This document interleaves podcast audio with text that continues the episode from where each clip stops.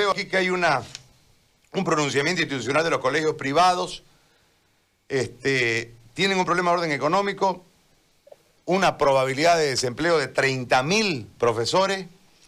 Este, en fin, todos los líos que en realidad ya los tenían, solo que ahora es oficial que los tienen. Ahora es el doble, porque antes Ahora- era con los padres y ahora con los maestros Ahora es con los padres y con los maestros, ahora están solos.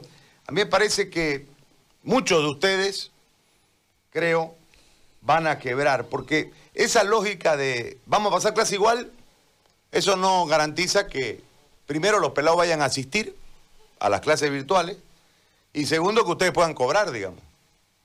Porque al, al haber la norma, mm, no hay, no hay mucho que hacer, señor. A ver, cuéntenos, por favor, qué es lo que han pensado. Le agradezco muchísimo por atendernos en esta mañana. Bueno, muchísimas gracias, eh, Gary, eh, por haberme invitado a tener esta conversación con usted. Efectivamente, estamos en una situación crítica, conflictiva, que se nos ha presentado de pronto y todo ha empezado con esta pandemia. Por supuesto que si ha estado bien manejada, mal manejada, bueno, eso lo tienen que decir otras personas. Pero en lo que repercute a nosotros sí estamos en una situación muy crítica, demasiado crítica. No desde este momento que se dicta la, la, la clausura del año escolar, que en primer lugar a nosotros nos faltan los reglamentos y nos falta la gaceta y nos falta lo escrito y que nos lo digan ya de una manera contundente, no solamente a través de una declaración, porque ahí tienen que haber sus complementos en la reglamentación. Por otra parte, nosotros sí, yo lo escuchaba usted ahorita por el teléfono que decía, bueno, ¿qué van a hacer si hay una clausura y no es más? Efectivamente, nosotros anteriormente hemos tenido eh, ya los problemas porque mm, habían padres de familia muy reacios a pagar la educación por medio de plataformas.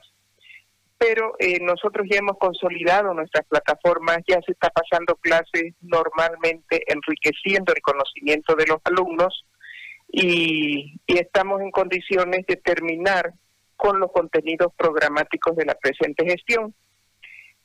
Sin embargo, como hay una clausura del año escolar, entonces este, los padres de familia eh, tendrían que ya no pagar, digamos.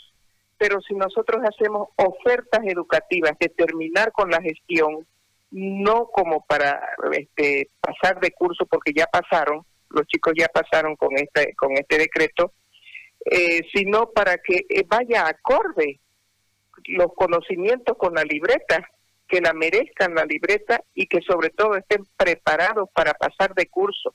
Imagínense esos bachilleres y eh, este, las universidades se quejan de alguna falencia, pues ahora sí que se van a quejar con, con más precisión, digamos, ¿no? Entonces, nosotros vamos a ofertar nuestros servicios educativos y esos servicios educativos van a ser cancelados de acuerdo a las condiciones que se han planteado cada centro educativo con los padres de familia. Ahora, en cuanto a los profesores, pues eh, es una situación bien especial, como usted lo ha dicho, ¿no?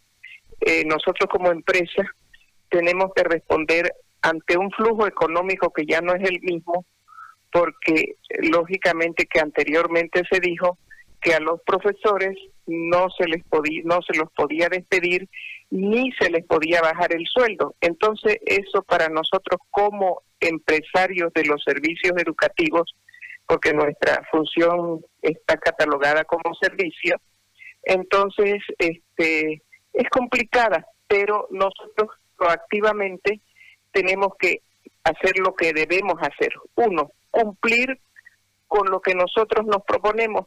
Cada sector, cada profesional tiene amor a su educa a su a su formación, tiene amor a lo que hace y nosotros desde ese plano hemos decidido continuar con las clases virtuales ofertando a los padres de familia ese servicio que se, si bien se ha clausurado el año escolar, pero no se puede clausurar porque eso es intangible prácticamente, no se ve los perjuicios que eso, eso significa para los alumnos. Entonces nosotros sí, de esta manera ofertamos servicios educativos, los padres pagarán por esos servicios educativos y los profesores ganarán sus sueldos por esos servicios educativos. Y no solamente, Gary, es el problema de los, de, de los servicios, usted lo acaba de decir, no es un me pagas y pago.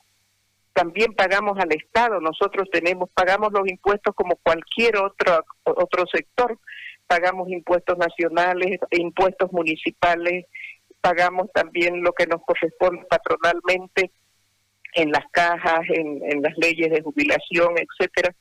O sea, este, hay gastos fijos ineludibles en una empresa.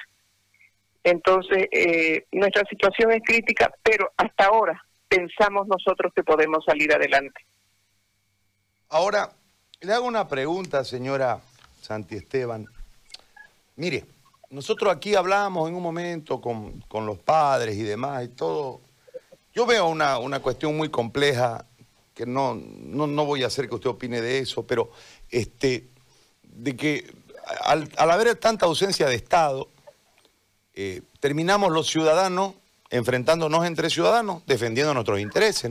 El, padre defiende su interés, es lógico, y ustedes defienden su interés, es lógico, porque en realidad yo creo que analizando los porcentajes, el otro día yo charlaba con gente que administra colegios, y verdaderamente los márgenes de, de, utilidades no son los que presupone la gente, ¿no? son menores, eh, y hay una serie de elementos que van jugando en este contexto y lógicamente eh, una, un, un, eslabón que se corte dentro de la cadena de pagos genera una interrupción en el flujo y eso genera una quiebra. Yo creo que muchos de ustedes, lamentándolo mucho, van a terminar en quiebra este año. Eh, eso desde la perspectiva fría del negocio. Pero no hay una posibilidad que en vez de que se enfrenten porque al fin de cuentas creo que el interés del padre puede estar relacionado a más allá de que el hijo pase, más allá de que se interrumpa el, año escolar o se clausure, eh, más allá de la recompensa en la nota con el paso de curso, está el tema de, la, de aprender. Y el padre tal vez pueda razonarlo desde ahí y le pague una especie de clase privada, no sé cómo decirlo, o un reforzamiento para que no entre, como decimos aquí en Santa Cruz, tutti virulo al año que viene, ¿no? Y eh, pueda enfrentar con la formación correspondiente el grado que, le tocaría al año al alumno.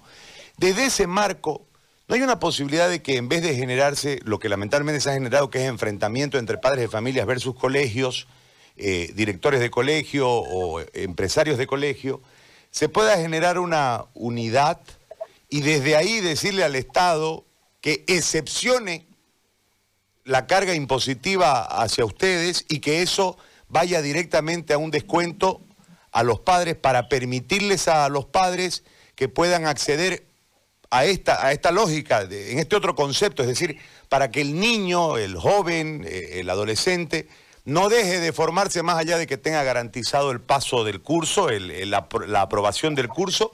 ¿No hay una posibilidad de generar ese tipo de acercamiento, señora? Bien, en realidad usted lo ha dicho claramente todo en su pregunta, pero fíjese usted que mm, cuando se veía que había un hostigamiento de parte de los padres de familia, eh, el porcentaje que hacía eso era muy pequeño, pero era muy fluidoso. Entonces pareciera que el padre de familia estaba en contra de los de los colegios privados. Sin embargo, en su gran mayoría no era así. Y muchos padres como que se han llegado a acuerdos, porque antes ya se había hablado de que los chicos iban a pasar de curso igual y los padres empezaron a no pagar entonces ya se han llegado a acuerdo, los colegios han reducido al, al, máximo y más del máximo de lo que se puede hacer porque ya está ya estamos generando problemas económicos en nuestros colegios. Fíjese, Gary, el problema que nosotros tenemos bien serio. El gobierno dijo que se iban a prestar dineros para las empresas que entren en conflictos económicos. Muy bien, nosotros hemos acudido a los bancos, los bancos nos han dado para las planillas, que las planillas en los colegios privados oscilan entre 800 mil, 700 mil, más o menos, o mucho menos eh, mensual. Esa es la planilla, pero hay otros gastos, otros costos que también hay que mirar. Eh, y bueno, los padres de familia en ese sentido, eh, como usted dice, piensan que es bueno, con cinco alumnos se paga el profesor, no es así porque hay otros que tienen categorías, otros que no tienen, y las imposiciones eh, económicas que da el gobierno, el Estado. Nosotros les hemos dicho a los padres de familia que si hubiera una consideración en los impuestos por estos momentos de pandemia, lógicamente que eso iría a favorecerlos a ellos, no a nosotros. Y nosotros en los bancos al año vamos a tener muy serios problemas, porque ya nos han estado favoreciendo, pero el banco dentro de seis meses nos va a cobrar capital, nos va a cobrar intereses, nosotros con las pensiones reducidas, con los impuestos que no se ha pronunciado el gobierno, con toda esta situación que estamos pasando por las plataformas que estamos pagando porque las tenemos completas y además bien llevadas a cabo, este, nuestra situación es muy crítica y no desear adelantarme a la realidad que usted pinta porque vamos a tratar de sobrellevar esto de la mejor manera posible tenemos la colaboración de muchos padres de familia, porque aquí funciona la comunidad educativa, que tiene que estar de acuerdo, que tiene que ponerse el hombro. Los tres tenemos que ponernos el hombro, los profesores, los padres de familia y los alumnos. Y por otra parte, para que ellos no entren al año siguiente con ese bache. Fíjese que cada año la currícula está muy bien distribuida en los 12 años de estudio. Por ejemplo, ¿qué va a pasar con los chicos, por decir, de primero de primaria, que aprenden a leer, y a escribir, aprenden las letras y a formar una que otra oración. Aprenden los chicos. Sin esos conocimientos van a segundo y no pueden avanzar porque no saben leer ni escribir. Es decir, cada curso tiene su rol específico de contenidos para poder avanzar con toda la currícula escolar. Así que yo pienso que los padres van a ser, se van a hacer llevar por la razón y ver que los alumnos necesitan de cada curso. Usted decía que al final todo es igual, pero en lugar de, de que nosotros vamos para adelante, no tenemos que ir como el cangrejo, para atrás. A los chicos que no tienen posibilidades de tener plataformas, el gobierno debe ver qué es lo que va a hacer con ellos. Pero los que tenemos esa posibilidad, que ya hemos invertido pese a nuestros magros ingresos, porque hay demasiada mora, entonces ya está todo listo para seguir adelante, Gary. Muy bien. Señora, yo le agradezco muchísimo por, por el tiempo que nos ha dispensado y por la explicación. Este, yo no sé si soy demasiado pesimista o crudamente realista, pero a mí me parece que eh, esta situación, por un montón de cosas, ¿no? Yo creo que el gobierno no creó alternativas, yo creo que todo radica en la falta de estrategia en salud y eso ha generado este, esta cadena de, problemas.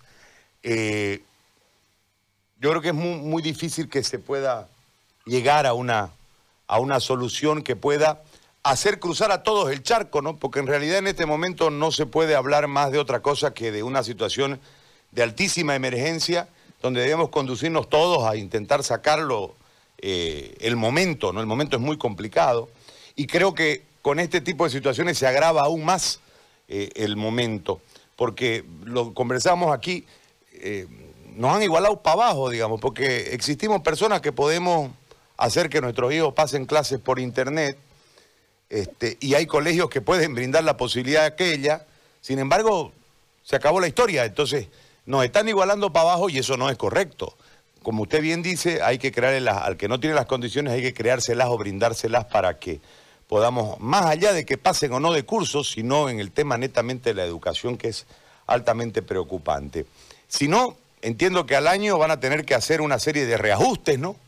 Y en el caso de los primeros básicos, van a tener que hacer primero y medio, no sé pues, cómo, pero va a tener que haber un replanteo casi total y, y en este sentido, porque sin duda va a trastocar todo. Yo le agradezco mucho, señora por este, por este contacto y por el tiempo que nos ha dado. Ha sido muy amable. Muchas gracias, Gary. Le agradezco por la entrevista, porque sé que su programa tiene una alta audiencia y deseara que también lo nuestro se escuche por todas partes y estoy a sus órdenes para cualquier otra ocasión. Amable señora Rosa, le agradezco muchísimo. La vocera de ADECOP, ¿no? que han hecho un pronunciamiento institucional de los colegios privados con varios puntos que nosotros tenemos aquí en nuestras manos. Yo simplemente señalo lo siguiente y me voy a mantener en esa posición. Todo el cuadro de, de ideal normativo